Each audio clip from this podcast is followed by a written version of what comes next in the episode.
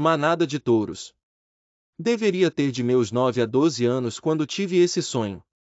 Lembro que sempre tinha muito medo das noites lá em casa, quando as noites não viravam em brigas. Muitas noites via algo estranho na porta de vidro da área perto dos quartos, no andar de cima da casa. Não sei se era minha imaginação ou coisa assim. O problema é que sempre parecia que havia de fato algo ali, como que uma gosma, que ia e vinha naquele pedacinho de cima da porta e sempre ficava lá deitado olhando.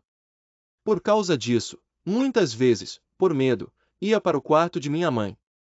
Lá com minha mãe e meu pai, dormia minha irmã mais nova. A cama dela ficava no canto e a cama da minha mãe antes.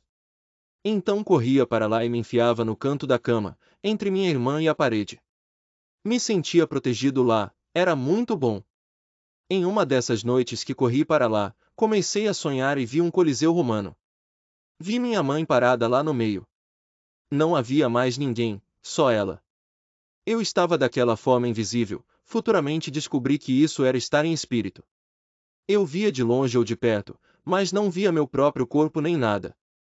Então no sonho, vi uma manada enorme de touros vindo correndo em fila dupla e passaram correndo por cima da minha mãe. O que sobrou dela lá eram apenas ossos quebrados e pó. Não dava para distinguir direito o que sobrou. E eu fui ouvindo a manada chegando perto e acordei assustado, ainda ouvindo o barulho das patas dos touros bem nitidamente. Cheguei a pensar que poderiam quebrar a parede do quarto onde eu estava encostado.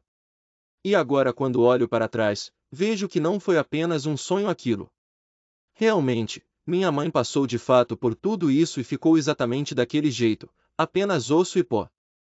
Mas ainda assim, ainda há esperança, pois o Senhor pode fazer reviver os ossos secos, como escrito em Ezequiel 37 2.1 ao 14.